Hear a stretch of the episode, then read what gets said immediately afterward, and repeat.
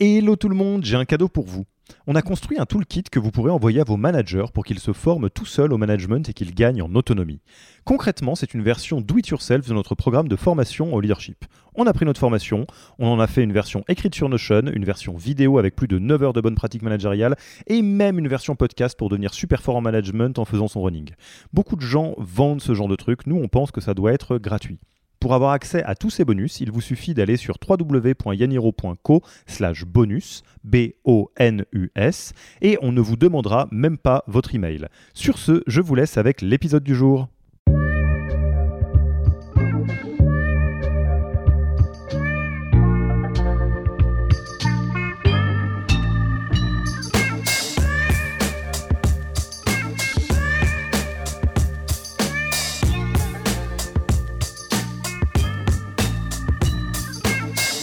C'est toujours une histoire d'offre et de demande, et c'est une négo. Et donc, si on en revient à ce que je disais tout début sur le multiple, c'est ARR fois quelque chose, et le quelque chose, il est issu de la rencontre d'une offre et d'une demande.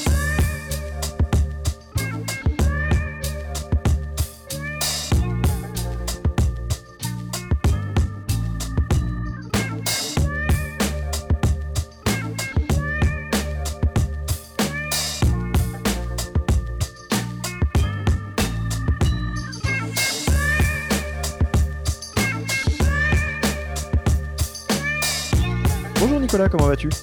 Bah, ça va très bien, et toi, Alexis Eh ben, écoute, ça va très bien. Au moment où on enregistre, c'est un, un vendredi après-midi pas si mal de novembre. Il fait, il fait pas trop moche. euh, et euh, ça me fait évidemment très plaisir euh, de, de- de finir la semaine en ta compagnie. Euh, ça fait un petit moment qu'on devait faire cet épisode, non? Ouais, on a un peu traîné. On a un peu traîné, j'avoue que c'est un peu de ma faute en plus.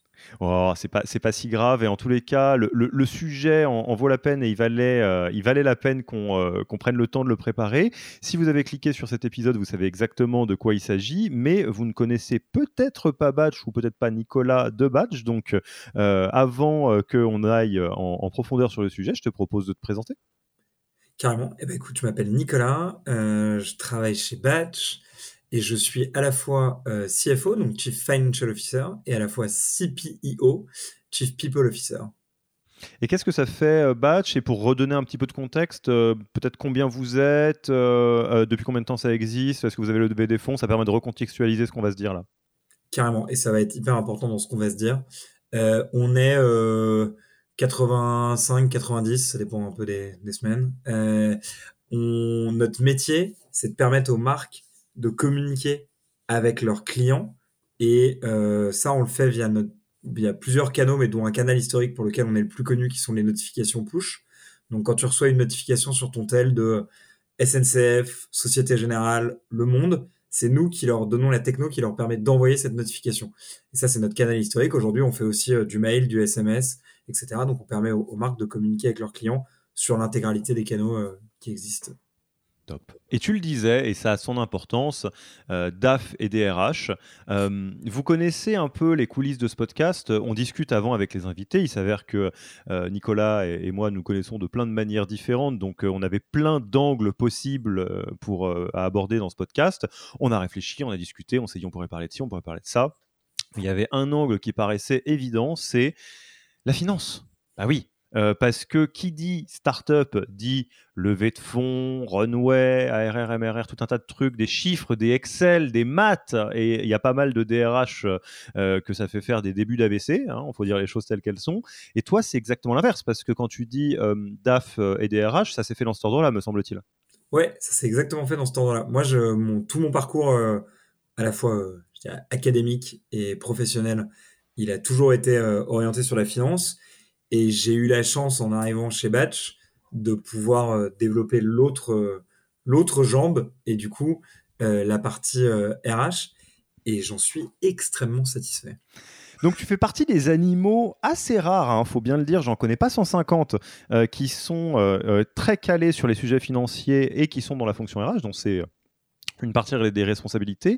Donc aujourd'hui, l'objectif qu'on se fixe, je vais te donner la manière dont moi je le décris et j'aimerais t'entendre sur toi, qu'est-ce que tu nous donnes comme objectif pour aujourd'hui, sur cet épisode. Mais pour moi, il y a euh, quelque chose qui va être euh, très euh, fondamental, du genre, bah, qu'est-ce qu'on doit connaître comme indicateur financier d'une entreprise et qu'est-ce qu'on doit comprendre d'un point de vue financier dans une entreprise de type startup scale-up quand on est RH. Et on va voir qu'il y a beaucoup de choses qui ont l'air imbitables, qui sont en réalité assez simples et c'est juste une question de jargon. Il y a des choses qui ont l'air habitables parce qu'elles le sont, mais ça, c'est Nicolas qui en parlera mieux que moi. Euh, et peut-être dans un deuxième temps, une fois qu'on a cette connaissance financière en tant que DRH, euh, quels sont euh, les, indicateurs, quelle est la transparence ou la clarté financière qu'on peut se poser comme question en termes d'ouverture au plus grand nombre? Parce que ça, c'est quelque chose typiquement que vous faites chez Batch. Ouais, carrément. nous, on a, depuis que je suis arrivé, c'est vraiment un, un truc qu'on a décidé de, de, mettre en place très régulièrement. On fait régulièrement des, financial updates à toute la boîte. Donc, on, prend euh, trois quarts d'heure, euh, une fois tous les trois mois, pour ne parler euh, que de finances. Et, donc, c'est quelque chose auquel on tient beaucoup et, je suis convaincu que ça a du sens, sinon je ne le ferais pas.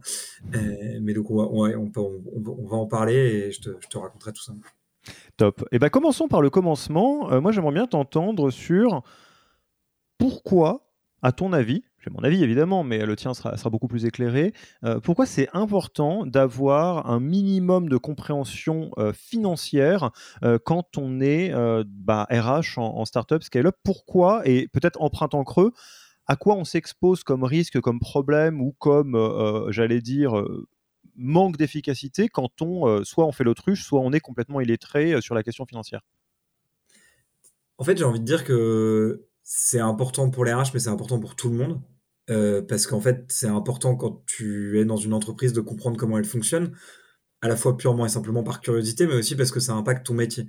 Au cas particulier des RH, euh, et notamment euh, dans ce milieu startup scale-up et dans, puisqu'on se parle en novembre 2023, au milieu d'un petit passage à vide de la French Tech sur l'élevé, si t'es pas un petit peu au courant de comment va ta boîte financièrement, etc., euh, c'est une blague que je crois que tu as faite un jour sur LinkedIn, qui est euh, si on vient te voir pour te demander la semaine de 4 jours, si toi tu vas voir ton CEO en lui demandant la semaine de 4 jours, alors que lui, en fait, sa, sa question c'est plutôt de savoir si la boîte va être au tapis la semaine prochaine, euh, probablement qu'on qu'il va pas accueillir la nouvelle d'une excellente façon.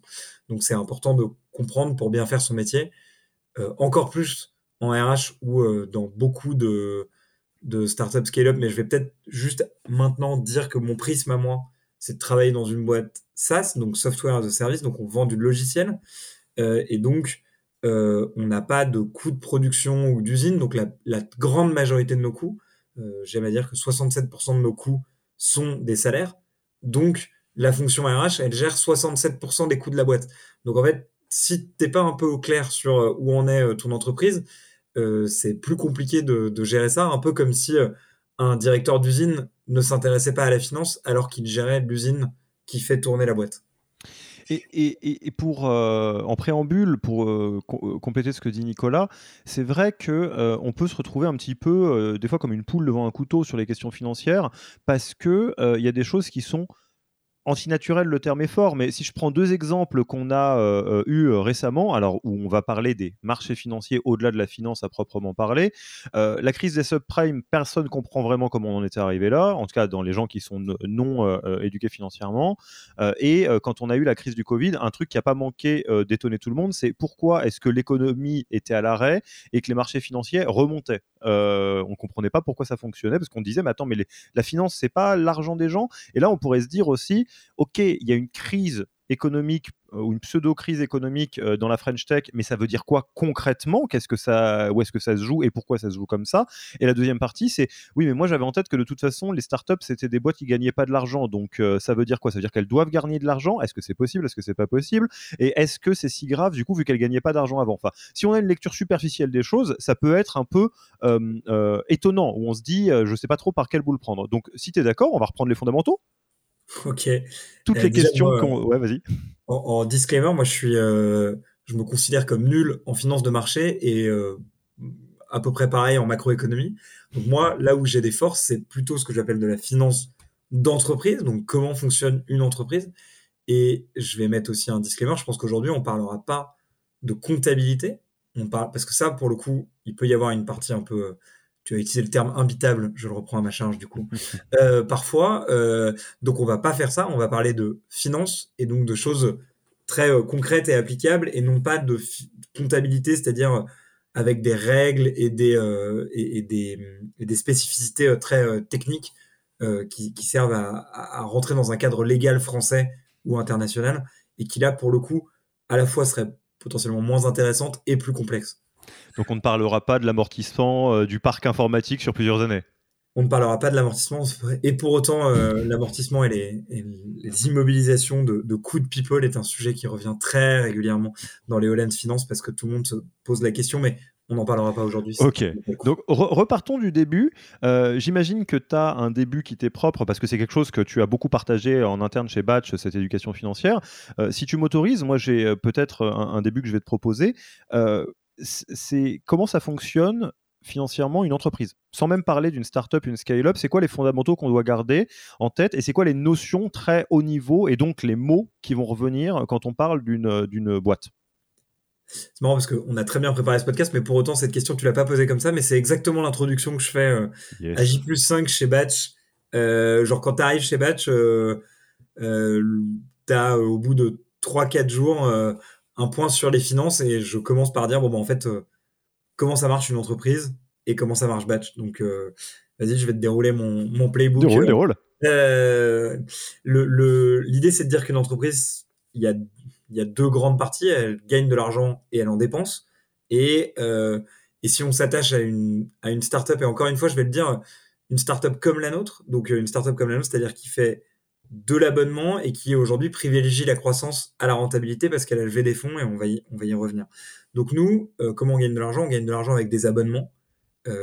ça, c'est parce qu'on est une startup SaaS, donc software as a service, donc de logiciels et par abonnement si on était une euh, startup qui fait euh, des meubles, euh, bah, on gagnerait de l'argent pas par abonnement mais en vendant des meubles et on aurait des dépenses très différentes. pourquoi c'est important et suppose que pas mal de gens qui nous écoutent sont aussi dans ce métier du SaaS parce que ça a été quand même le, un des trucs de la French Tech qui s'est le plus développé ces derniers temps, c'est les logiciels SaaS. pourquoi c'est important? Parce que vendre des pépitos, tous les mois, tu redémarres à zéro. C'est-à-dire que si tu as vendu 1000 paquets le mois dernier, rien ne me garantit que tu vas en vendre 1000 ce mois-ci. L'intérêt de l'abonnement et du SaaS, et c'est ça qui fait sa valeur, c'est que, bon, en gros, chez nous, c'est 12 mois minimum d'engagement. Ça veut dire que tes revenus à la fin de ce mois-ci permettent de prédire les revenus du mois suivant. Donc ça, c'est très important. Euh, et c'est d'autant plus important, ça s'appelle donc euh, la somme des revenus récurrents de l'entreprise, ça s'appelle le MRR ou l'ARR, donc euh, l'annual recurring revenue ou le monthly recurring revenue, sans que l'ARR est égal à 12 fois le MRR. On, ne va pas en faire beaucoup des chiffres comme ça, mais celui-là c'est vraiment un basique. Et donc, ce qui est intéressant dans cet ARR, et pourquoi, comme c'est très fort, comme je viens de le dire, puisque c'est récurrent et que les gens sont engagés, c'est-à-dire que si aujourd'hui la boîte elle s'arrêtait d'aller vendre et elle s'arrêtait de faire un peu tout, au moins sur les 12 prochains mois, à peu près, puisque les dates de contrat sont pas toutes les mêmes, elle serait assurée d'avoir du revenu. Donc c'est une grande force. Et aujourd'hui, ça c'est très important, cet ARR, nous on en parle beaucoup chez Batch, c'est vraiment ce qu'on appelle la North Star parce que ça, déjà ça aligne toutes les équipes.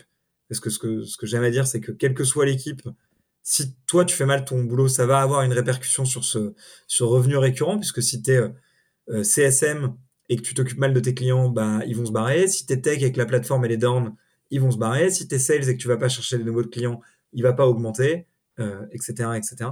Et surtout, donc cette, cette métrique derrière, et là on, en vient à, la question de la valorisation qui, qui revient souvent elle aussi, elle est importante parce que euh, aujourd'hui, les gens qui regardent la boîte de l'extérieur, ils vont faire leur valorisation sur la base de cet ARR qui vont multiplier par un multiple. Et là, le multiple, on va probablement pas rentrer dans le détail aujourd'hui parce que c'est vraiment une histoire de.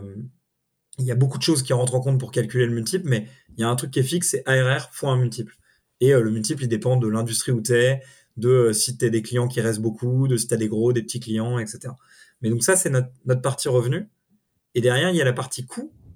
Et, hum, et donc là, euh, bah, comme je le disais, nous, les grandes masses, c'est majoritairement des people. Et puis, de l'infrastructure, donc des serveurs. chez nous, ils sont chez OVH parce qu'on aime bien la France.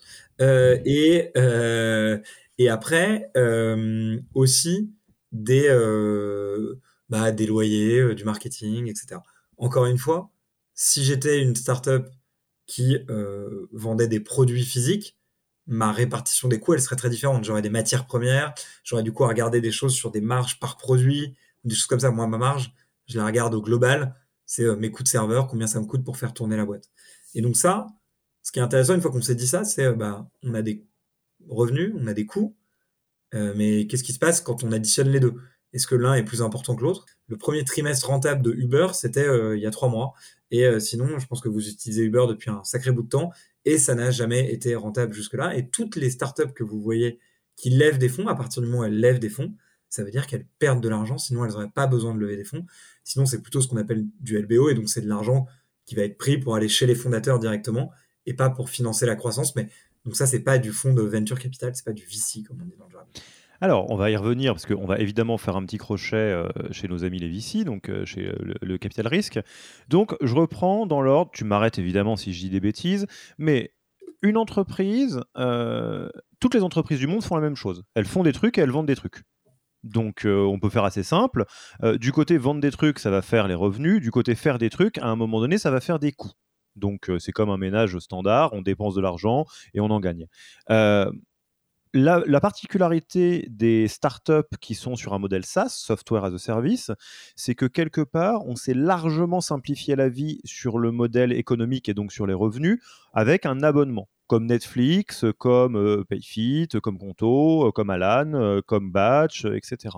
ce que ça veut dire, c'est que pourquoi ça simplifie les choses? Parce que vous n'allez pas vendre effectivement, si vous vendez des voitures, vous vendez une voiture une fois et puis une autre fois peut-être plus tard. Enfin bref, ça va être une galère. Là, vous vendez un truc, jusqu'à ce que mort s'en suive quelque part. Euh, et c'est là où tous les gens dans la boîte, tu parlais de la North Star, donc qui est euh, la métrique que tout le monde regarde. Je, redis tout ce que je viens de dire, mais comme ça, ça nous permet d'avancer sur la suite. Euh, ça permet d'aligner tout le monde sur un chiffre simple. À partir du moment où on est sur un modèle d'abonnement, ça veut dire qu'au lieu de compter le chiffre d'affaires, on compte l'ARR ou le MRR, le recurring revenue. et donc, ça nous donne un chiffre où on sait que les équipes support client, si elles font bien leur boulot, les clients ils partent pas les équipes produits, s'ils font bien leur boulot, qu'ils font bien un bon, un, bon produit, les clients restent. Euh, et euh, tout ça, euh, ça fait en sorte que le churn n'augmente pas. C'est ça? Tu, tu, J'utilise souvent une métaphore qui est la que, que j'ai empruntée à, notre, un des deux cofondeurs de chez Batch, Antoine, qui est la métaphore de la baignoire. L'intérêt de l'ARR, c'est que c'est une baignoire qui a un niveau d'eau. Et ben, quand tu la remplis, ça augmente le niveau d'eau. Et quand ça se vide, ce qui est le churn, les clients qui s'en vont, le, niveau d'eau baisse. Mais du coup, ce qui est intéressant, c'est que chaque jour, quand tu recommences, ta baignoire, elle a quand même déjà son niveau d'eau. Et donc, tu n'as pas besoin de recommencer à zéro et de re-remplir la baignoire. Ah, exactement. Alors que euh, si tu vends euh, des pains au chocolat, bah, tu vends ton pain au chocolat et puis tu parlais des pépitos et puis bah, tu dois en revendre demain. Quoi. Euh, donc, alors, si tu es McDo tu verrouilles des, ou de Coca, tu verrouilles des gens pour toujours. Et en fait, tu n'es pas dans le recurring business, tu es dans le reordering business. C'est-à-dire que tu n'as pas un modèle où tu verrouilles les gens, mais les gens sont captifs quand même. mais bon, ça c'est encore autre chose. Et donc, pour le jargon que vous avez entendu, MRR, monthly recurring revenue, c'est ni plus ni moins que bah, en moyenne euh, combien on gagne par mois et on a un chiffre qui est très clair. ARR x 12. Et donc, euh, si on a un churn qui est élevé, on a un MRR qui baisse tout le temps. S'il est très bas, il baisse, mais tout doucement. C'est une petite baignoire qui se vide, mais alors euh, c'est minime. Et si on a des équipes commerciales qui font bien leur boulot, bah, en fait, on rajoute de l'eau dans la baignoire. Ça, c'est côté revenu. Côté coût, il y a un truc qu'il faut garder en tête, et tu as parlé de la rentabilité, j'aimerais mettre l'emphase là-dessus c'est très très très facile, et c'est pour ça qu'on parle de, de, j'allais dire, de finance d'entreprise, d'arriver euh, dans le, euh, le, comment ça s'appelle, le piège de se dire, ah là là, salaud de start-up, euh, ils sont pas, de toute façon, ils sont pas rentables, ils font pas du vrai argent, l'argent magique, etc. Petit raccourci heuristique. La structure de coût, c'est évidemment pas la même selon qu'on s'appelle Batch, qu'on s'appelle Yaniro ou qu'on s'appelle Pascal, entreprise qui fait des ordinateurs quantiques. Yaniro est une boîte de service. La structure de coût est archi faible. C'est-à-dire qu'on vend des trucs que nos cerveaux sont, sont, capables de faire, du coaching, des machins, des bidules. Donc en fait, on paye les coachs, on a euh, donc euh, des coûts euh, people, et, c'est à peu près tout. On est une boîte remote, on n'a même pas de bureau. Batch, c'est un peu plus compliqué parce qu'on rajoute des bureaux et des serveurs, et tout un tas d'autres trucs, mais pas beaucoup plus. Quand on est Pascal, ou Exotrail qui envoie une autre entreprise française qui envoie des satellites dans l'espace. La partie faire des trucs de la boîte, je vous dis là, toutes les boîtes font des trucs puis vendent des trucs, c'est une autre paire de manches. Hein. C'est-à-dire, il y a peut-être 130 ans euh, de RD, euh, des usines à monter, des trucs comme ça. Et donc, on rentre dans les boîtes ne peuvent pas être rentables. C'est pas possible. On peut pas commencer la boîte en se disant moi je suis euh, milliardaire, j'ai des, tonnes et des tonnes de thunes sur un compte en banque et je décide de cramer 70 millions de ma propre poche pour financer la R&D qui va durer des plombes. C'est à bah, ça que servent les fonds d'investissement. C'est possible, tout à fait. Mais tu seras toujours pas rentable. et de toute façon, tu seras pas rentable, effectivement. Et, donc, ah, les boîtes doivent viser la rentabilité. Il y a débat. Euh, parce qu'effectivement, il y a déjà les boîtes qui ne peuvent pas viser la rentabilité parce que le modèle n'est pas foutu comme ça, parce qu'il y a trop d'investissements au, démarrage, ou en tout cas pas tout de suite. Ouais, pas tout de suite. pas tout de suite. Toutes les boîtes à, terme devraient viser la rentabilité. Tu peux pas perdre de l'argent pour toujours. À un moment donné, on va voir, ça va coincer. Euh, mais une association, enfin, tu vois. Ou es une asso, exactement. Euh, et effectivement, tu as deux cas de figure euh, sur lesquels je, te laisserai euh, peut-être avancer. Euh, il y a les cas de figure des boîtes qui ne peuvent structurellement pas être rentables parce que les coûts de production ou les coûts de développement sont trop lourds et que donc ça va être long avant qu'elles soient rentables. typiquement les boîtes R&D, les boîtes deep tech, les boîtes biotech, etc. Et tu un autre cas de figure parce que vous allez me dire Uber, c'est bon, ils n'achètent pas leur voiture. Et tu as des boîtes qui choisissent de ne pas être rentables pour être très agressives en termes d'expansion. Et c'est un peu ce qu'on peut mettre derrière l'hypercroissance, c'est d'aller créer un mouvement euh, qui est rendu possible par des mécaniques financières de levée de fonds qui font qu'on n'a pas besoin d'être rentable tout de suite pour aller attaquer un marché, viser une expansion, enfin bref, ne pas avoir la pression de devoir gagner de l'argent euh, trop tôt. Ce qui est, si on réfléchit un peu en ces termes-là, euh, ce qu'on peut faire de manière détournée, parce que c'est pas de la levée de fonds, c'est plutôt de la dette, quand on achète un appartement. On peut avoir un appartement de X centaines de milliers d'euros alors qu'on n'a pas X centaines de milliers d'euros parce qu'on décale cette trésorerie à plus tard. Donc, est-ce que tu peux parler d'un peu de ces deux modèles, de pourquoi c'est pas si grave que les boîtes soient pas rentables et qu'en fait, faut pas se leurrer, c'est juste le modèle? Je sais pas si j'utiliserai pas le terme grave ou pas grave. Je dirais qu'en fait, euh, c'est un choix, quoi. C'est-à-dire que effectivement, tu l'as dit, il y a deux types d'entreprises. Je sais pas, moi, j'aime beaucoup les, entreprises. Euh, enfin, je trouve ça très intéressant les entreprises qui produisent des insectes pour faire de la nourriture. Euh, et ben ça, soit tu es un grand groupe dans l'agroalimentaire et à un moment, tu as beaucoup de trésors sur ton compte où tu vas emprunter et tu décides de, créer une usine. Et donc, bah, comme tu es très rentable à côté parce que tu vends euh, du coca et que tu décides de faire des insectes, bah, tu vas arriver à la fin à t'en sortir parce que tu as beaucoup d'argent à dépenser dans la RD, comme vont le faire des Google et des Apple sur certaines choses.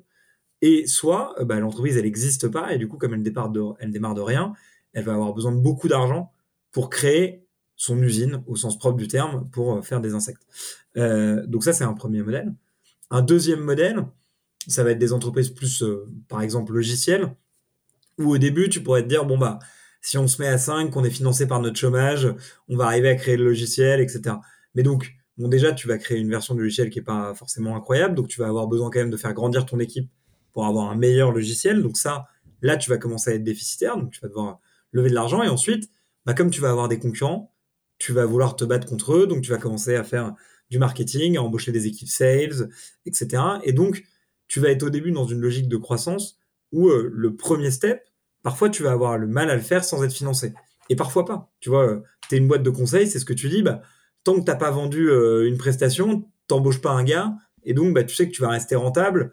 Mais si tu as envie de conquérir très vite un marché, tu vas peut-être embaucher 10 gars et bah, ils seront pas placés pendant les six premiers mois, et donc tu vas avoir plus de coûts que de revenus et donc tu vas perdre de l'argent, et donc tu vas devoir lever des fonds. Mais donc c'est un choix de lever des fonds. Euh, il y a certaines entreprises qui pourraient pas commencer sans se lever des fonds. Il y a des entreprises qui pourraient très bien y arriver sans lever des fonds. Il y a plein d'exemples de boîtes euh, qu'on appelle bootstrappées, donc ont gagné de l'argent euh, day one et, et, qui s'en sont sortis comme ça. Et, et bravo à elles, franchement, c'est toujours très impressionnant. Nous, c'est pas le modèle qu'on a choisi parce que le produit qu'on a créé, il était compliqué à créer au début, et donc on a, eu, besoin de, le, créer en investissant euh, plus que ce qu'on gagnait. Euh, D'ailleurs, Batch a été rentable à un moment de son existence et un jour a décidé d'aller relever ses 20 millions d'euros et de décider de ne plus être rentable et de croître. Bah, au début, on vendait que euh, la, possibilité de communiquer par notification push. Bah, Aujourd'hui, on vend du mail, euh, du SMS et donc c'est des choses qu'on a dû développer et qui nous ont coûté de l'argent à développer. Donc on a une entreprise de, de enfin, on a une, partie de l'équipe de plus de 30 personnes qui sont à la tech et aux produits et qui, eux, travaillent majoritairement sur des choses qu'aujourd'hui on ne vend pas ou peu puisqu'on on est en train de les construire pour les vendre derrière. Et idem, au début, on n'était qu'en France. Aujourd'hui, on se développe en Allemagne et au UK, dans le nord de l'Europe. Bah ça, aujourd'hui, les équipes qui sont là-bas, elles coûtent plus que ce qu'elles rapportent, mais c'est normal. On est en train de créer, enfin, de, créer notre empreinte sur ce nouveau marché. Et, et donc, c'est cohérent. Et moi, ça me choque pas tant que c'est choisi, que c'est assumé et que c'est que, que, les gens qui le font le font raisonnablement. Ce qui va me choquer, c'est si tu dépenses beaucoup, beaucoup, beaucoup plus que ce que tu gagnes. Si pour gagner un euro de chiffre d'affaires ou d'ARR incrémental, t'en dépenses 10, bah là, ça va me choquer. Oui, c'est une fuite en avant pour le quoi ce ouais, et, et, ça a été à un moment le modèle de certaines boîtes qui d'ailleurs s'en sont très bien sorties et d'autres moins bien, notamment parce que autour de 2021, il y a eu des levées euh, de beaucoup, beaucoup d'argent. Et de temps en temps, quand les chiffres fuitaient, et c'est peut-être ça ce qui remonte le sentiment que tu remontais tout à l'heure, les gens disaient, mais c'est pas possible, comment elles font pour gagner, euh, je sais pas, gagner 10 millions et perdre 20 millions? Enfin, avoir 10 millions de chiffre d'affaires, 30 millions de coûts et du coup, au final, perdre 20 euh, millions. Ça, ça, choque. Ce qui est pas, pas notre cas chez Batch parce qu'on est plus dans la, dans la mesure, je dirais. Donc typiquement, euh, juste petit, euh, petit euh, point virgule vers la phase d'après qui va être que font les fonds, le monde merveilleux des VC. si vous voulez avoir un exemple romantisé évidemment de deux destins un peu différents dans cette côté hyper croissance blitz, hyper bourrine à coups de millions, vous pouvez voir le documentaire sur Uber. Dont j'ai oublié le, le, titre exact, mais que vous pouvez trouver, je crois, sur Amazon Prime ou sur Apple Podcast, un des deux, Apple quelque chose, euh, Apple TV. Et euh, si vous voulez l'exact inverse, c'est-à-dire une fuite en avant qui se solde par un effondrement, vous regardez WeWork, euh, donc la série We Crashed. Et en fait, ce qui est intéressant, c'est que c'est tout aussi bourrin des deux côtés, mais que ce qui va faire la différence, ça va être ce qui se passe du côté des levées de fonds. et donc du coup des fonds d'investissement. Et c'est là on va rentrer donc dans le niveau 2. accrochez-vous, c'est pas si compliqué, mais ça nécessite un tout petit peu que vous soyez attentif. Comment ça marche, les VC, mon cher Jamie? Eh ben, C'est très simple. C'est des gens qui eux-mêmes lèvent des fonds. Donc, euh, ils vont aller lever des fonds auprès de fonds de fonds ou d'assurance ou de la BPI, etc. Donc, moi, je, demain, je crée un fonds. Euh, je vais voir des assureurs qui ont plein d'argent sur leur compte ou je vais voir euh, bah, des grosses entreprises qui ont plein d'argent à placer ou des fonds de pension ou des, gens comme ça qui vont me donner de l'argent et qui vont me dire bah, vas-y, place-le et redonne-moi plus d'argent. et donc, bah, moi, je vais avoir cet argent à placer. Et soit je suis un fonds d'investissement euh, thématique, je vais investir que euh, dans le domaine du BTP parce que j'ai une expertise, et euh, donc je vais aller chercher des startups dans ce domaine-là parce que je, m'y connais, j'ai développé une expertise. Soit je vais être plus généraliste et je vais investir dans des trucs assez différents pour aussi diversifier mon risque en, en investissant dans plusieurs endroits. Et donc je vais aller voir une entreprise et je vais lui donner de l'argent en échange du capital. Donc le capital d'une entreprise, c'est en gros sa détention, quoi. Donc de dire, bah, aujourd'hui, il y a deux fondateurs qui ont créé une boîte, ils sont chacun à 50-50. Demain, moi, je vais vous donner 3 euh, millions et en échange, vous allez me donner 25% euh, du capital.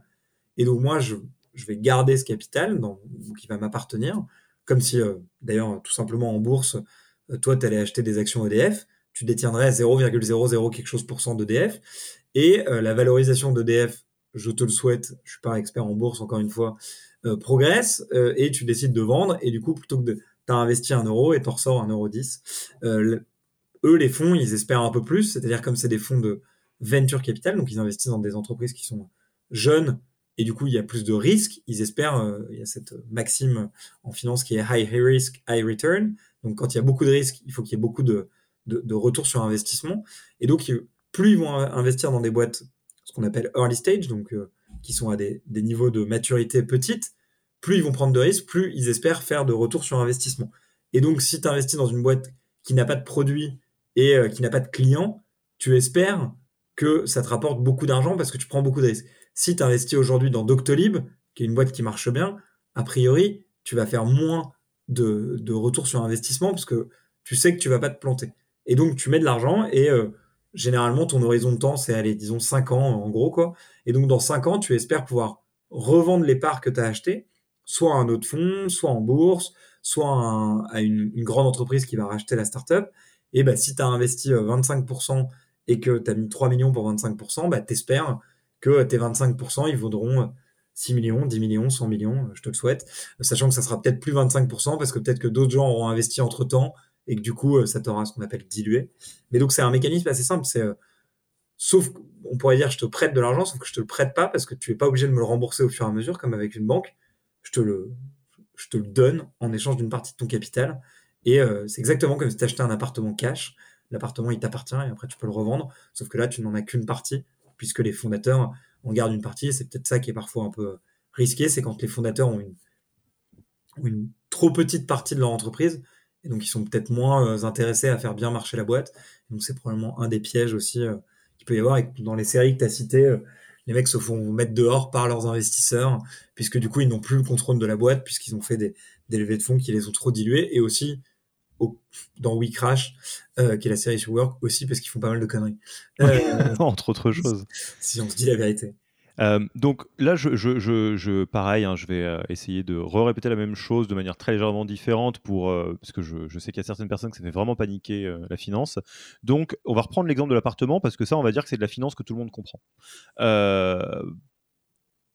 la levée de fonds ne fonctionne pas comme de la dette quand on, euh, quand on, emprunte, je ne sais pas combien de milliers d'euros à la banque pour acheter un appartement, c'est un emprunt qui doit être remboursé. Donc euh, on met 10 euh, 000 balles sur la table pour en emprunter je ne sais pas trop combien, pour acheter un appartement, et après on rembourse l'emprunt tous les mois avec un intérêt. Ça, c'est la mécanique qui n'est pas de la levée de fonds au sens où on l'entend dans les startups, que tout le monde comprend, même si on peut lever de la dette, me semble-t-il.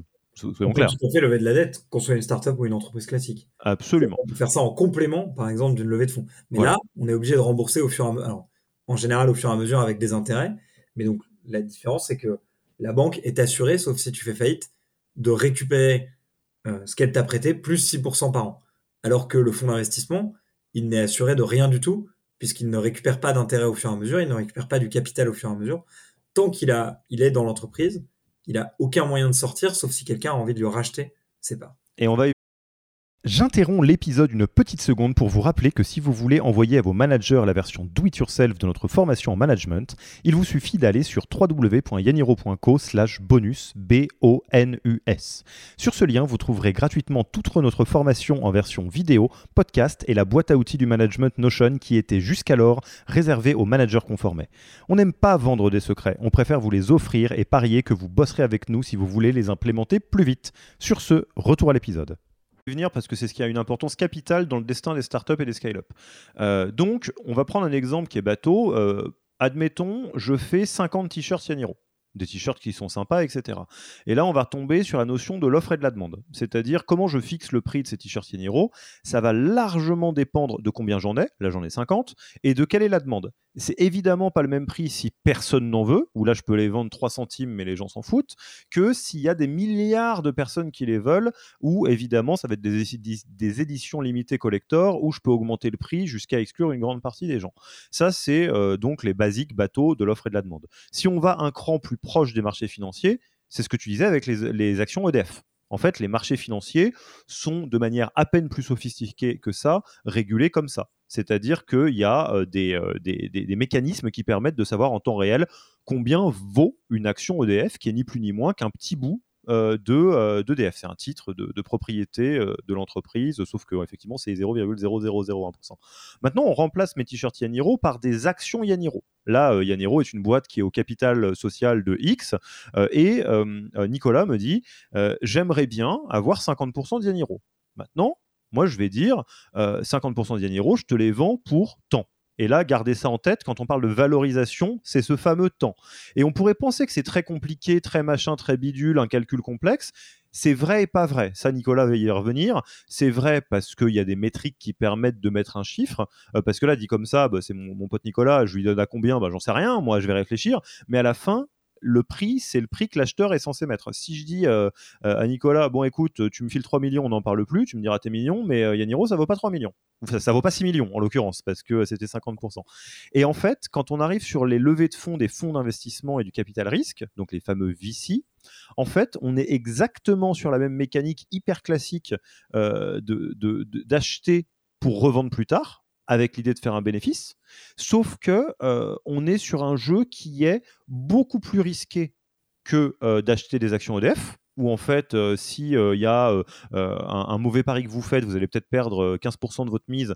et si vous faites un home run, vous allez peut-être gagner 15%. Alors que là, c'est un autre jeu dans lequel si on perd, on perd tout. C'est-à-dire qu'on investit sur Yaniro, je l'ai acheté euh, X centaines de milliers d'euros et demain ça se crache parce qu'en fait c'était trop risqué. Bon bah voilà, j'ai tout perdu, j'ai mes yeux pour pleurer. J'ai acheté un t-shirt Yaniro ou des actions Yaniro ou des actions Batch ou des actions ce que vous voulez qui valent rien et c'est comme ça. Euh, ou à l'inverse, j'ai eu le nez creux et ça a fait euh, fois euh, des millions parce qu'en fait, entre le moment où, vous l'avez acheté et le moment où euh, ça allait plus loin, bah, Yaniro ou Batch est devenu Doctolib. C'est un truc immense qui a un impact énorme et qui du coup a des actions qui sont très prisées je te laisse répondre à ça, Nicolas, pour voir si tu veux compléter, mais il y a juste un point que je voudrais vous faire garder en tête, qui est un tout petit peu de, macro, mais que vous pouvez garder en tête pour ne serait-ce que comprendre la crise économique qu'on traverse. Nicolas parlait de les fonds d'investissement lèvent des fonds eux-mêmes. C'est-à-dire qu'en fait, ils ne jouent pas avec leur argent à eux, ils jouent avec l'argent d'autres. Euh, typiquement euh, des organisations qui sont en excès d'argent.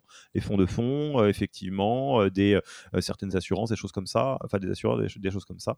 ce qu'il faut comprendre, c'est que au niveau de la finance mondiale et de l'investissement euh, qui est fait sur les marchés financiers, on a ce qu'on appelle euh, de la rotation sectorielle et des moments de marché qui ne sont pas les mêmes. Dit autrement, et ça je ne vais pas rentrer trop dans les détails parce que c'est un peu laborieux, et puis moi-même, ce n'est pas ce que je connais le mieux, mais il y a des moments dans lesquels l'argent est tellement présent et tellement peu rare que en fait on, cherche des manières de faire de l'argent qui sont de plus en plus risquées pour avoir des gains qui sont de plus en plus épais, je pourrais dire. C'est ce qui fait qu'en 2021 on achète des NFT parce que euh, en fait il y a un excès d'argent, on a déjà saturé euh, les retours qu'on est capable de faire sur le livret A, l'immobilier, euh, les le livret A évidemment ils s'en foutent les, principaux, acteurs, l'immobilier et les marchés financiers traditionnels, donc on va chercher du plus risqué. Et à l'inverse, il y a des moments dans lesquels tout le monde flippe, typiquement les récessions, et dans laquelle on va plutôt acheter des trucs pas trop risqués, euh, comme, euh, j'en sais rien, moi, des bons du trésor, euh, de la dette européenne, des choses comme ça.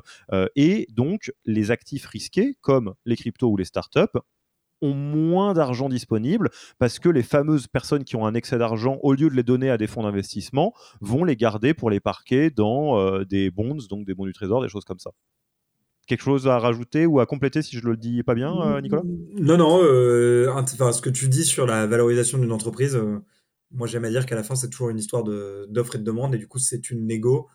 Et donc si on en revient à ce que je disais au tout début sur le multiple, c'est-à-dire que bah, c'est ARR fois quelque chose et le quelque chose il est issu de la rencontre d'une offre et d'une demande et donc c'est comme des marchands de tapis. Si, quelqu'un a envie d'acheter ton tapis euh, très cher, bah, il l'achète tu peux lui vendre très cher. Et si personne n'a envie d'acheter ton tapis, bah, tu le vendras pas. Et donc, euh, c'est comme ça. C'est vraiment la, valorisation d'une entreprise.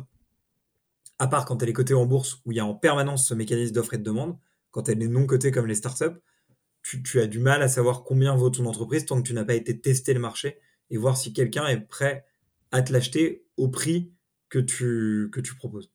Alors, parlons-en. Parlons de l'exit, parlons euh, de euh, comment les fonds d'investissement font ces multiples dont on parle. Si tu achètes un t-shirt Yaniro, tu le revendras sur le Bon Coin ou sur, euh, ou sur je sais pas trop quoi, ou sur Vinted. si, si, on achète un appartement ensemble, ben, on le revendra sur de particulier à particulier ou avec un agent. Là, si j'achète des actions batch, déjà je ne sais pas où les acheter et je ne sais pas où les revendre. Donc notre fonds d'investissement qui vous a donné 20 millions en échange de une partie de batch qu'on ne divulguera pas, évidemment. Euh, quand est-ce qu'il va retrouver son argent, ce cher fonds d'investissement? Du coup, qu'est-ce qui va arriver à Batch? Parce que c'est forcément, vous avez des, destins liés maintenant. Alors déjà, ils sont deux, Orange Venture et Expedition Capital. Euh, souvent, tu, parfois tu lèves avec un fonds, mais souvent tu lèves avec un attelage de, de fonds pour que eux-mêmes sont contents de diversifier leurs risques, toi, tu es content d'avoir plusieurs différents investisseurs au capital parce que ça, peut t'apporter des choses différentes. Donc, euh, donc souvent, euh, enfin, nous, ils sont deux. Euh, et effectivement, nos destins sont liés. et bah, l'idée, c'est que eux, ils vont avoir à un moment besoin de revendre la part de batch qu'ils ont acheté et ils vont pouvoir la revendre. Il y a plusieurs scénarios. Soit on va refaire une, levée, une, donc c'était une série C, donc faire ce qu'on appelle une, une série, c'était une série B, donc on va faire une série C.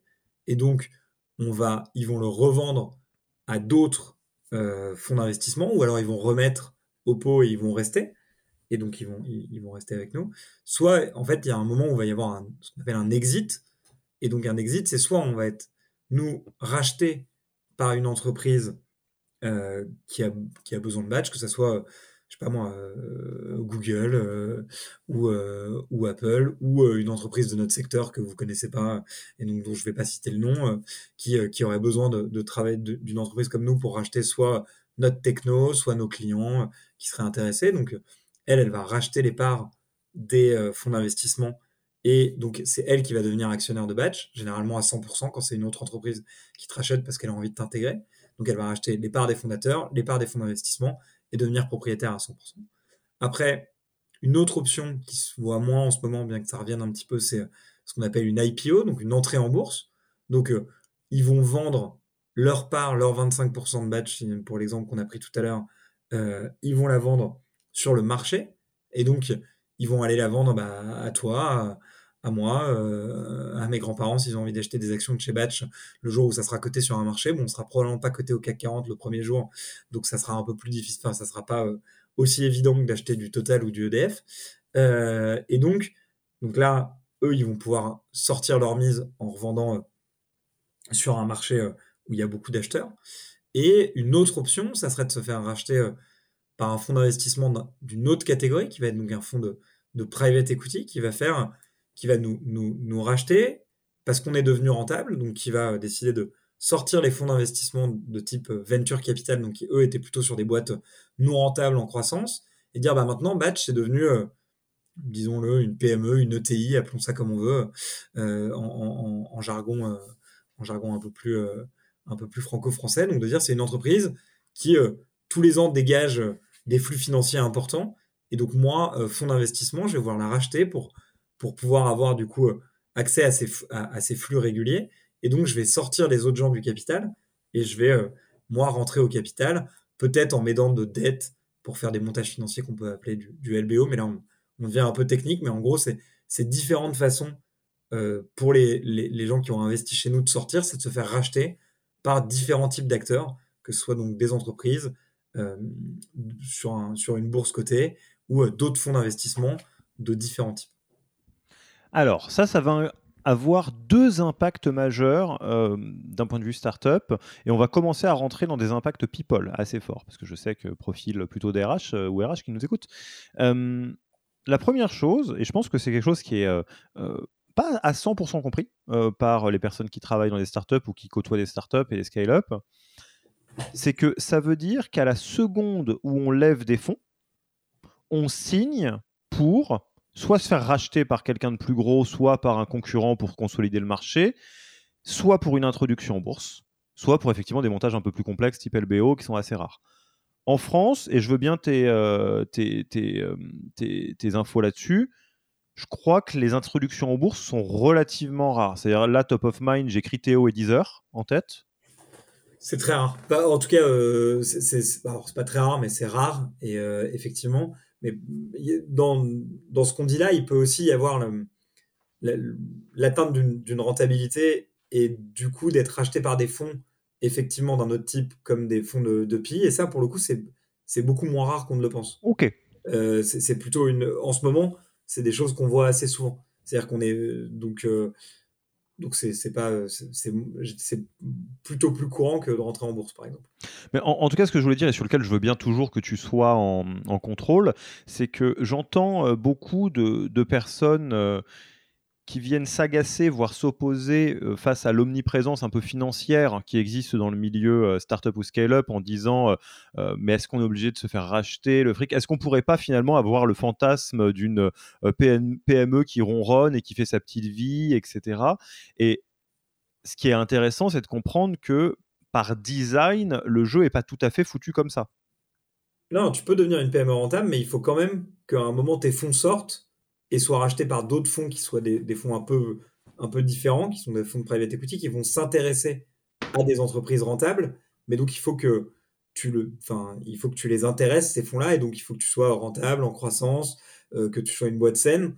Mais, euh, ou alors, ce qui existe aussi, les fondateurs peuvent racheter les fonds d'investissement, les sortir et redevenir majoritaire à 100%. Là, c'est, c'est du domaine de l'épisodique. Euh, ça n'arrive pas tous les jours, mais, mais ça arrive.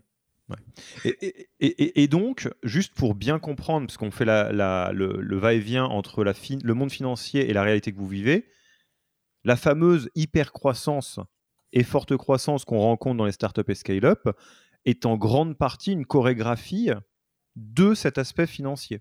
Euh, au sens où euh, on pourrait arguer, et c'est un autre débat, euh, militer pour une croissance qui est plus mesurée, qui est plus douce, qui est plus calme, etc.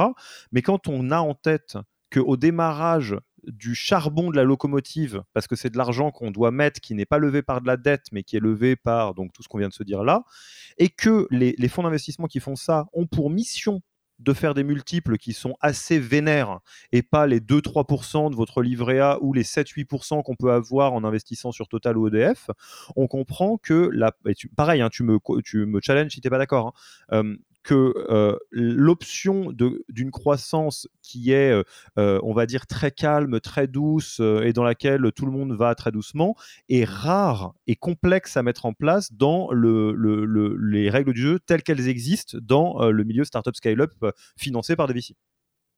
Oui, on peut le dire comme ça, mais on peut aussi se dire que si tu veux faire une croissance plus calme, tu as moins besoin d'investissement et du coup, mécaniquement, tu n'as pas forcément besoin d'aller voir ces fonds d'investissement. Oui, tout à fait, absolument. Ça peut marcher dans les deux sens. C'est-à-dire que c'est pas. Euh, euh, bah, effectivement, si tu as envie de, prendre un marché, de faire une croissance, de créer un nouveau produit, tu vas avoir besoin de fonds. Et du coup, tu vas aller chercher de l'investissement. Et tu peux aussi décider euh, d'être une boîte. Il y a des boîtes bootstrappées qui croient très vite, mais d'être une boîte bootstrappée qui croit plus lentement et de ne pas avoir de fonds à ton capital.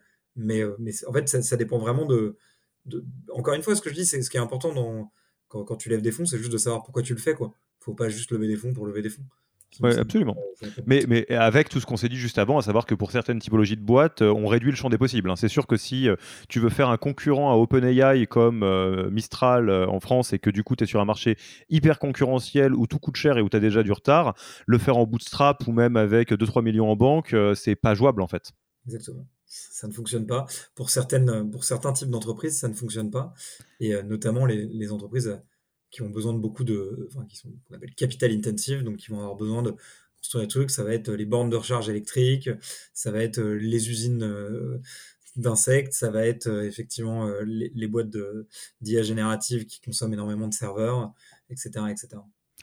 Alors, donc là, on va arriver sur une partie qui va toucher directement la fonction RH. Euh, tu disais en, souriant que, les salaires, c'est 67% des investissements euh, de, batch, et c'est le cas. En fait, les, salaires représentent euh, une part non négligeable de, des coûts d'une entreprise pour de, type batch, donc de startup scale-up, et à peu près n'importe qui qui nous écoute, je crois, en tout cas la plus grande partie. Là, on va rentrer dans un mot-clé que vous connaissez bien, mais je ne sais pas si vous le comprenez à 100%, et c'est pour ça que cet épisode existe, qui est le runway. Et donc, la notion de comment on arrive à gérer les entre-deux périodes où on lève des fonds, ou le moment où on devient rentable, ou le moment où on fait un exit. Parce que vous l'avez bien compris, à un instant T, une startup perd de la thune, a priori n'est pas rentable. C'est-à-dire que euh, globalement, on accepte, et euh, d'une vitesse qui est plus ou moins rapide, euh, de ne pas générer d'argent jusqu'au moment où on devient rentable, parce qu'il y a une décision stratégique, on ne va pas revenir en avant. Ce que ça veut dire, pour les esprits agiles, c'est que à un moment donné, la plupart des boîtes qui fonctionnent comme ça ont une date de mort au-dessus de la tête. Et que tant que tu n'as pas fait quelque chose d'ici la date de mort, relever des fonds, faire un exit, faire une introduction en bourse, devenir rentable, et peut-être d'autres options que tu nous as cachées, euh, on, se retrouve dans cette course un peu contre la montre. Est-ce que tu peux nous en dire un peu plus pour qu'on comprenne Et quel est le lien avec le runway euh, au sens où on l'entend et donc les salaires? Le runway, euh, c'est un joli anglicisme pour dire le temps qui reste avec le cash qu'on a et les dépenses qu'on a prévues et les recettes. En gros, le runway, c'est tu fais un Excel, tu mets tes dépenses et tes recettes prévues et tu vois quand est-ce que tu n'as plus d'argent. Et donc ça, cette date-là, c'est la fin de ton runway.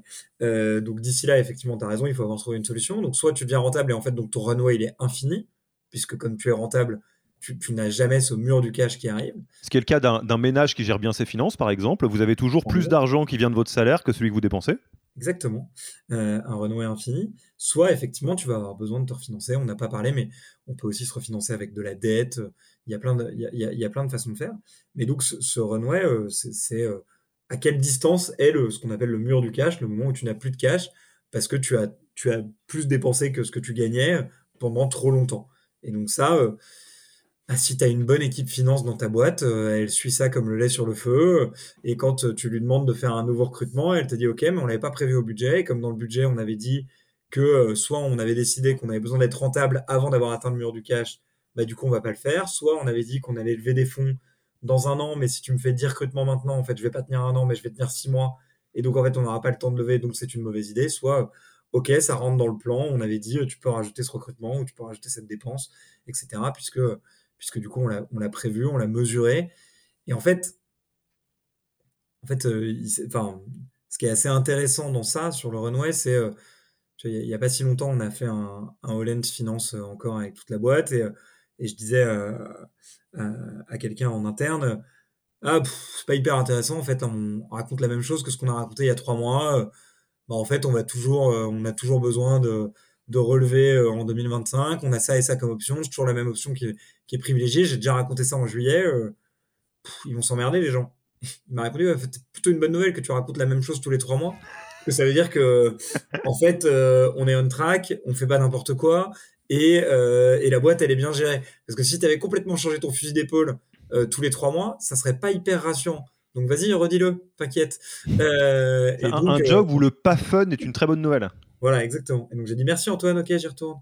et voilà. Et, et, du coup, euh, ça nous permet de faire un, très joli pont à ce que tu disais. Fort de tout ce qu'on vient de se dire, euh, il y a peut-être encore d'autres aspects qu'on regardera euh, si, on a oublié, mais je pense que là c'est un bon tour déjà de, certains des indicateurs que vous entendez le plus et que du coup vous pouvez maîtriser, vous comprenez comment ils fonctionnent. C'est quoi les indicateurs où on peut légitimement se dire que c'est peut-être une bonne idée, après ça vous appartient hein, de le faire ou de ne pas le faire, mais euh, c'est une bonne idée de les rendre transparents pour les collaborateurs et collaboratrices de l'entreprise. Qu'est-ce qu'on peut ouvrir et, quelles précautions il faut prendre pour que ce soit compréhensible? Parce que par exemple, moi si tu me dis Runway, je ne sais pas si 3 mois c'est grave ou 18 mois c'est trop, enfin je sais pas trop quoi.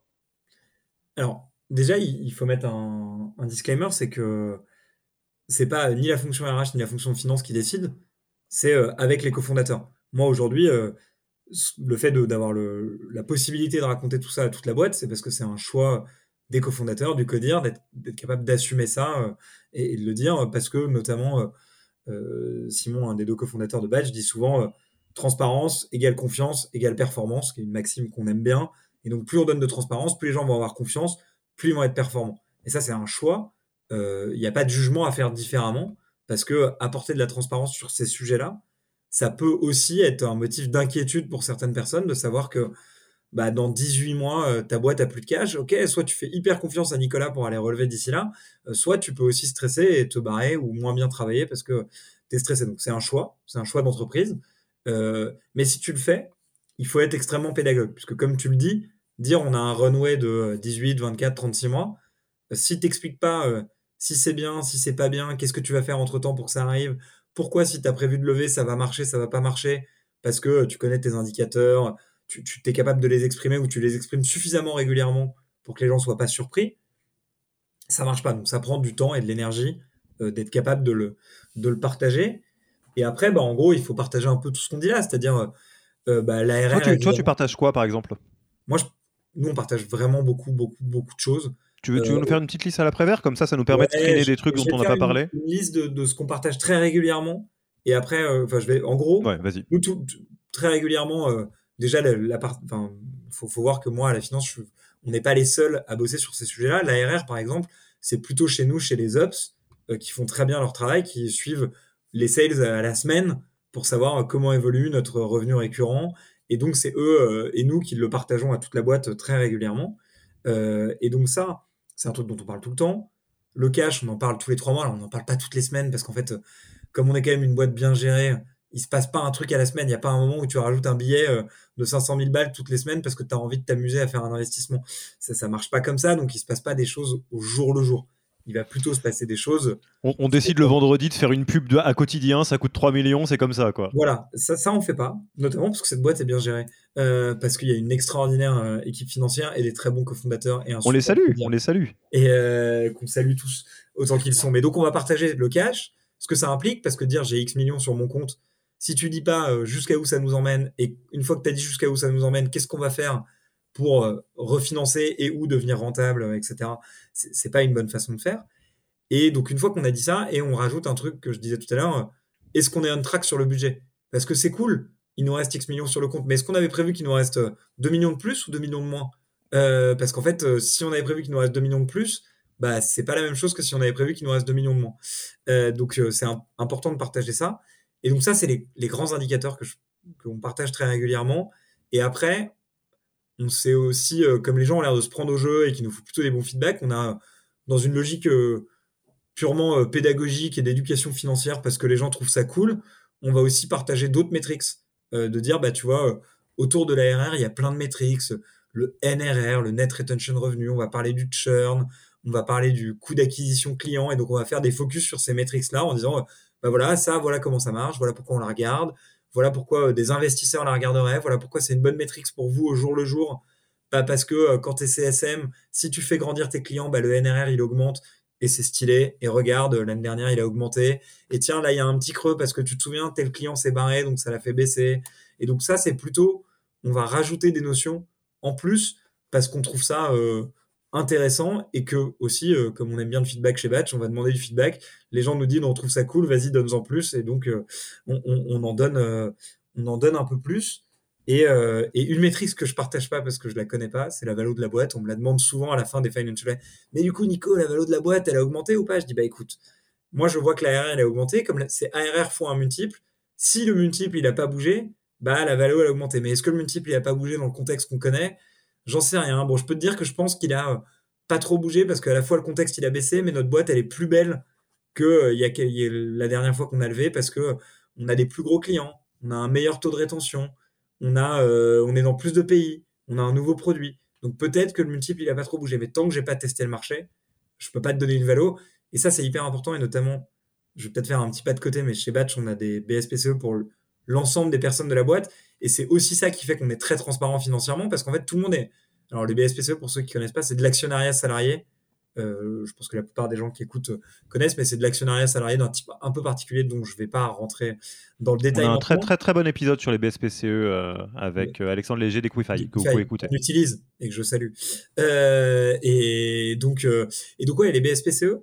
Donc comme tout le monde est un peu actionnaire, bah en fait c'est comme quand tu es actionnaire de EDF, parfois tu vas regarder les performances financières d'EDF pour voir comment ça marche. Bah là, c'est pareil, sauf que soit tu vas toquer à la porte de Nicolas ou quelqu'un de l'équipe finance, soit tu attends le prochain Hollands et euh, tu as ces informations-là. Mais donc, sur ça, la transparence, elle a aussi plus de sens quand tu as des BSPCE pour l'ensemble des gens de ton entreprise, bah parce qu'on est tous actionnaires. Et sur ça, j'ajoute que sur les BSPCE, dans cette même logique de transparence, les BSPCE, il y a un peu deux façons de faire. Il y a, euh, tu donnes des BSPCE à pas beaucoup de gens dans la boîte, t'en parles pas trop, et puis un jour, la boîte, elle est vendue. Et il y a ceux qui deviennent très très riches et ceux qui partent. Et euh, bon, bah, tu sais pas trop pourquoi. Un jour, t'en as eu, un jour, t'en as pas eu. Nous, on a fait l'option inverse qui est euh, tout le monde sait euh, combien chacun en a parce que bah, y a une notion qui est très claire. Et aussi, toujours dans cette même logique de transparence et d'éducation financière, on a été extrêmement pédagogue sur les BSPCE. Il y a une notion très complet, mais surtout quand les, au moment des attributions, on fait des, des, lunch and learn, donc on, on bouffe en discutant quoi. à propos des BSPCE, en expliquant aux gens les subtilités, qu'est-ce que ça veut dire. Et donc, de temps en temps, il y a des questions qui reviennent en Holland en disant Attends, mais tu nous avais dit ça sur les BSPCE, qu'est-ce que ça veut dire, etc. Et donc, on essaie d'être le plus transparent possible parce que donner un avantage aux gens sans leur expliquer exactement ce que c'est, bah en fait, ça sert à rien de leur donner un avantage. Quoi. Et, euh, ça implique aussi qu'on derrière, on, on, a besoin et envie d'être plus transparent sur les performances financières de la boîte puisque bah, tout le monde est actionnaire, donc on est un peu tous dans le même bateau. Enfin, on est tous dans le même bateau. Donc ouais, petit, petit point, juste j'essaie de faire de la pédagogie encore plus plus plus, euh, mais sur euh, les BSPCE qui est un sujet qui est hyper compliqué. Euh, c'est pas si compliqué quand Non mais t'as raison, tu as raison. Non, je vais, reprendre mon mot. C'est pas compliqué, c'est mal compris. Ouais. et, et, en fait, on peut se dire, oui, bon, machin, en fait, la valo, machin. Et la valo, je pense que c'est pas 100% bien compris non plus. Donc, je vais juste faire une petite métaphore pétée. et, et Nicolas me dira pas si elle est bien ou pas, il me dira si elle est juste ou pas, ce qui est déjà bien la question derrière la valo, c'est la question du prix, donc de l'offre et de la demande, et de la liquidité. Euh, donc ce qu'on appelle la liquidité, c'est à quel point c'est facile d'acheter ou vendre euh, ce dont on est en train de se parler, l'actif. Donc si vous achetez une action EDF et que vous voulez la revendre, bah, c'est d'un coup d'un seul. Vous claquez des doigts, vous allez euh, vous connecter à votre plateforme, vous revendez EDF et ça sera le prix qui est marqué, à peu de choses près. Parce qu'il y a un nombre d'acheteurs et de vendeurs qui est très élevé. Prenons un appartement. Vous achetez un appartement à Saint-Étienne, dans une rue complètement, euh, euh, j'allais dire, perdue, et globalement, vous voyez bien que ça fonctionne pas trop même si vous regardez sur meilleur agent et que ça vous dit bah, votre appartement a priori il vaut ça, à la fin, il vaudra ce que la personne qui va l'acheter va mettre. S'il y en a plein, ça sera, ça sera cher. S'il n'y en a pas plein, bah, vous allez baisser votre prix jusqu'à ce que quelqu'un l'achète, probablement. Et ça, on est encore dans des, marchés, dans des marchés qui sont relativement liquides, au sens où, bah, techniquement, si vous voulez revendre votre appartement, il n'y a qu'à trouver quelqu'un qui l'achète. Quand on a des bouts de batch, ou des bouts euh, de Yaniro, ou des bouts d'une entreprise qui n'est pas cotée en bourse, pour que euh, l'entreprise soit revendue par petits bouts, il faut un événement qui permette ça. Donc, la revente, l'introduction aux bourses, la relevée de fonds, etc. Et donc, quand on a des BSPCE, on va avoir un petit bout de l'entreprise qui a la valo de on ne sait pas trop. Et qui est, il, y a des, multiples types, celui que tu viens de dire, hein, ARR fois je ne sais pas trop combien. mais encore faut-il que l'événement existe, donc là, c'est euh, la fameuse liquidité.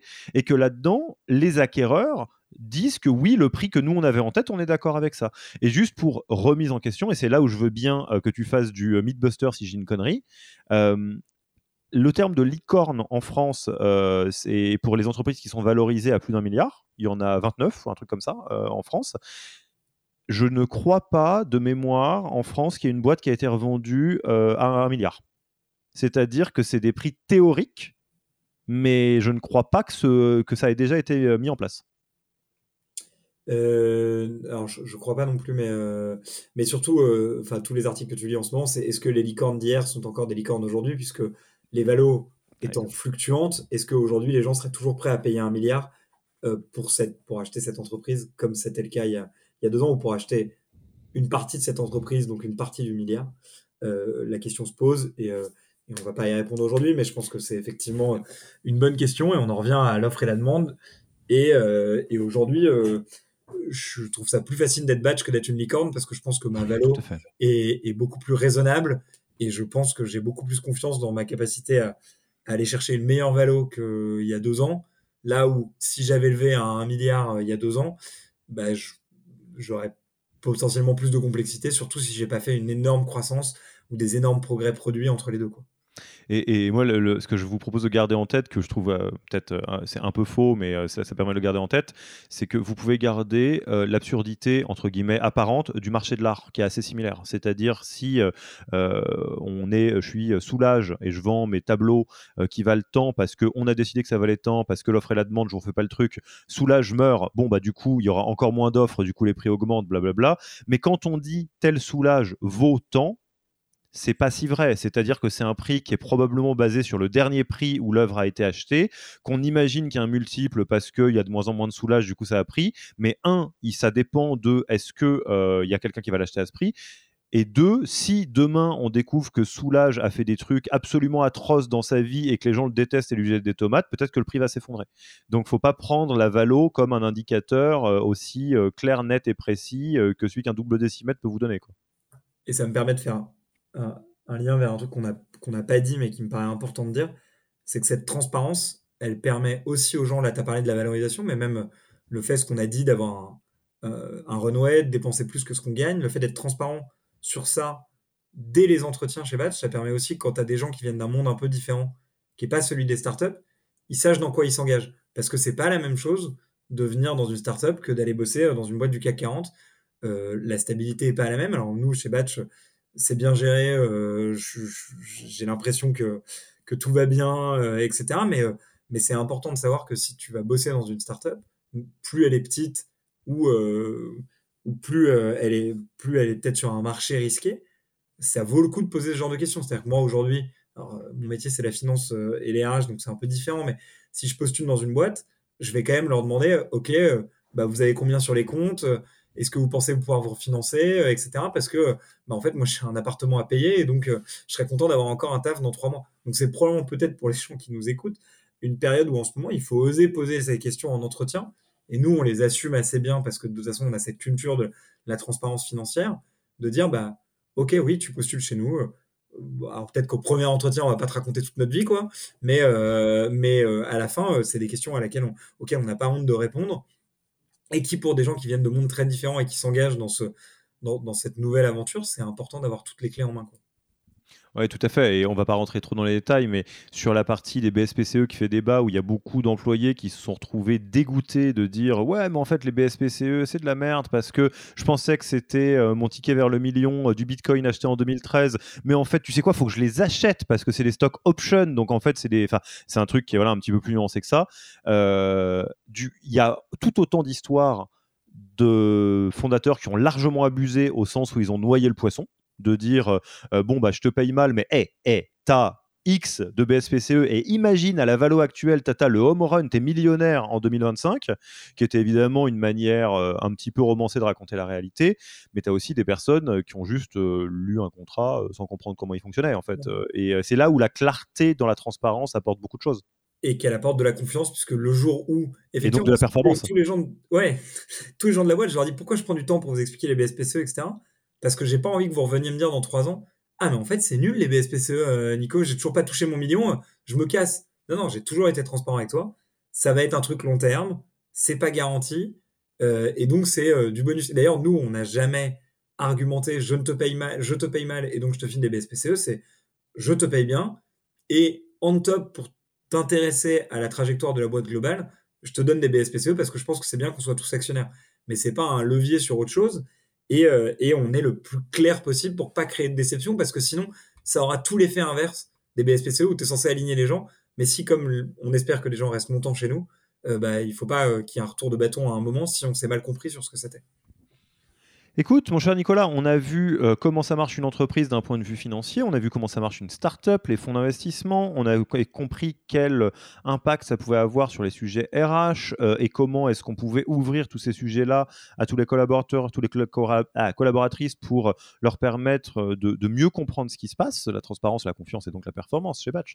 Qu'est-ce qu'on a oublié qu'on devrait voir? On a fait un bon tour ou il y a un éléphant dans la pièce qui nous manque?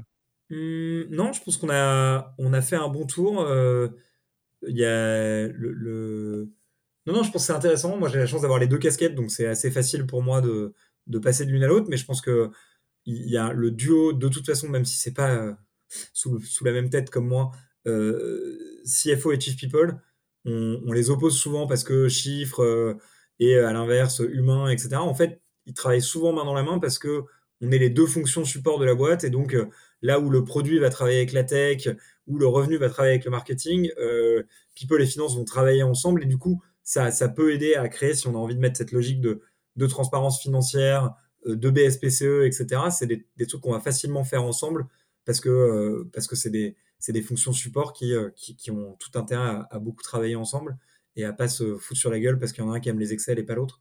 Et donc, donc non, non, je pense qu'il y a un, il y, a une vraie, euh, il y a une vraie euh, complémentarité sur ces deux, deux rôles-là. Top, une fin avec un message d'amour, de réconciliation, euh, DAF, DRH, j'adhère complètement. On va passer tranquillement à la fin de l'interview. Où est-ce qu'on te retrouve? On veut discuter avec toi, on n'a pas bien compris comment tu es passé de l'ARR au MRR et on veut comprendre. où est-ce qu'on prend la peine de te contacter? On, m'envoie un message sur LinkedIn et 99% du temps je réponds parfois, les sollicitations commerciales, je ne réponds pas. Et quand c'est des, plutôt des demandes pour échanger, euh, je réponds. Top. Est-ce que tu as un livre, un podcast ou un blog que tu recommanderais aux auditeurs et auditrices? Alors moi, j'ai un défaut, c'est que je n'aime pas lire pour apprendre. J'aime lire euh, des romans pour prendre du plaisir. Donc je n'ai lu dans ma vie qu'un seul livre ou presque pour apprendre des choses. Et, Simon, euh, le, CEO de Batch, a failli, m'a presque tordu le bras pour que je le fasse. Qui est, euh, mais j'y ai pris du, plaisir, donc je vous le recommande. Mais après, c'est le seul, donc peut-être qu'il y en a d'autres des mieux, qui est No Rules Rules, le bouquin de Netflix sur la culture de Netflix, euh, qui, alors qu'il faut prendre avec des pincettes sur tout un tas de trucs parce que c'est très américain. Parfois, il y a des trucs complètement absurdes, mais il y a des bons trucs et notamment des bonnes anecdotes bien imagées que moi je ressors de temps en temps et qui, qui me plaisent bien. Par exemple, le fait qu'il faut que ce qu'ils disent, euh, aux États-Unis, c'est un peu différent de la France, les, vacances, il n'y en a pas beaucoup, mais eux, ils ont mis en place des vacances illimitées. Personne ne les prenait, et du coup, ils ont demandé aux managers de montrer leurs photos de vacances en rentrant de vacances pour montrer que c'était OK de partir en vacances. Et euh, ça, nous, on le réplique vachement chez Batch sur, sais pas, le congé paternité quand ça a été mis en place. les membres du CODIR l'ont pris comme les autres, ils ont coupé pendant un mois, et donc bah, ça montre à tout le monde que c'est possible et que ça existe. Et c'est une, des anecdotes, et il y en a quelques autres comme ça dans ce bouquin qui sont, qui sont assez cool. Et après, il y a des choses à prendre avec des pincettes, encore une fois. Tout à fait. No rules rules. Euh, vous connaissez euh, mon mantra préféré là-dessus. Euh, si ça fait la dixième fois que vous entendez parler d'un bouquin en vous disant tiens, j'entends beaucoup celui-là et que vous l'avez pas lu, mais lisez-le, achetez-le, lisez-le. voilà. Si tout le monde en parle, en général, il y a une bonne raison. C'est pas toujours vrai, mais en tout cas, vous faites pas, vous prenez pas trop de risques. Et enfin, tu connais notre tradition sur ce podcast de passage de flambeau. tu en es toi-même issu parce que tu avais été recommandé sur ce podcast. si tu étais à ma place, tu aimerais que qui soit interviewé Alors moi, je vais commencer par te recommander quelqu'un que tu pourras vraiment avoir, enfin rationnellement avoir. c'est pas facile parce que euh, tu as interviewé beaucoup, beaucoup, beaucoup, beaucoup de monde. Mais je, peux te recommander de parler avec Cécile de HR for Team qui fait du RH part-time. Alors moi, j'ai fait du CFO part-time avant, donc euh, je trouve ça cool d'avoir ce l'autre penchant parce que c'est intéressant de voir ce qu'on peut faire en quelques jours par semaine ou en transition sur ces métiers-là et qu'elle fait ça très bien.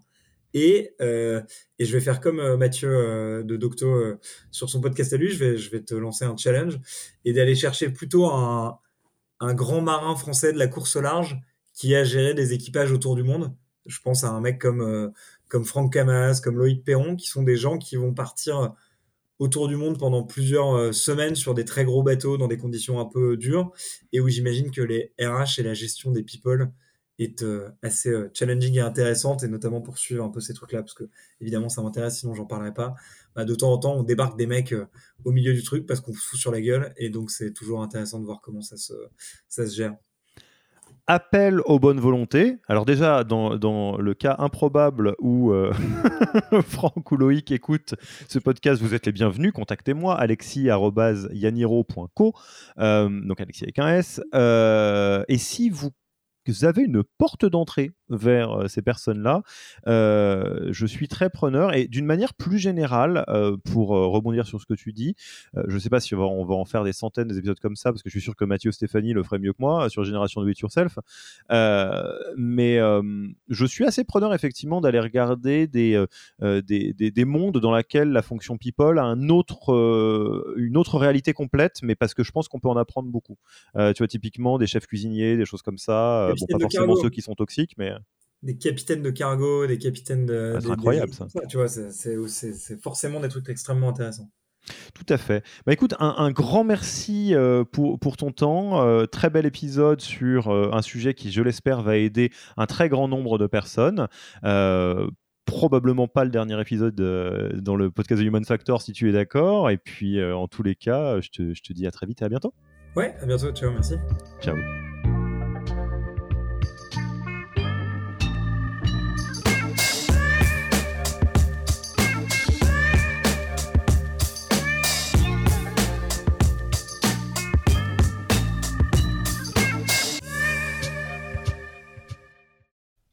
Merci d'avoir écouté cet épisode.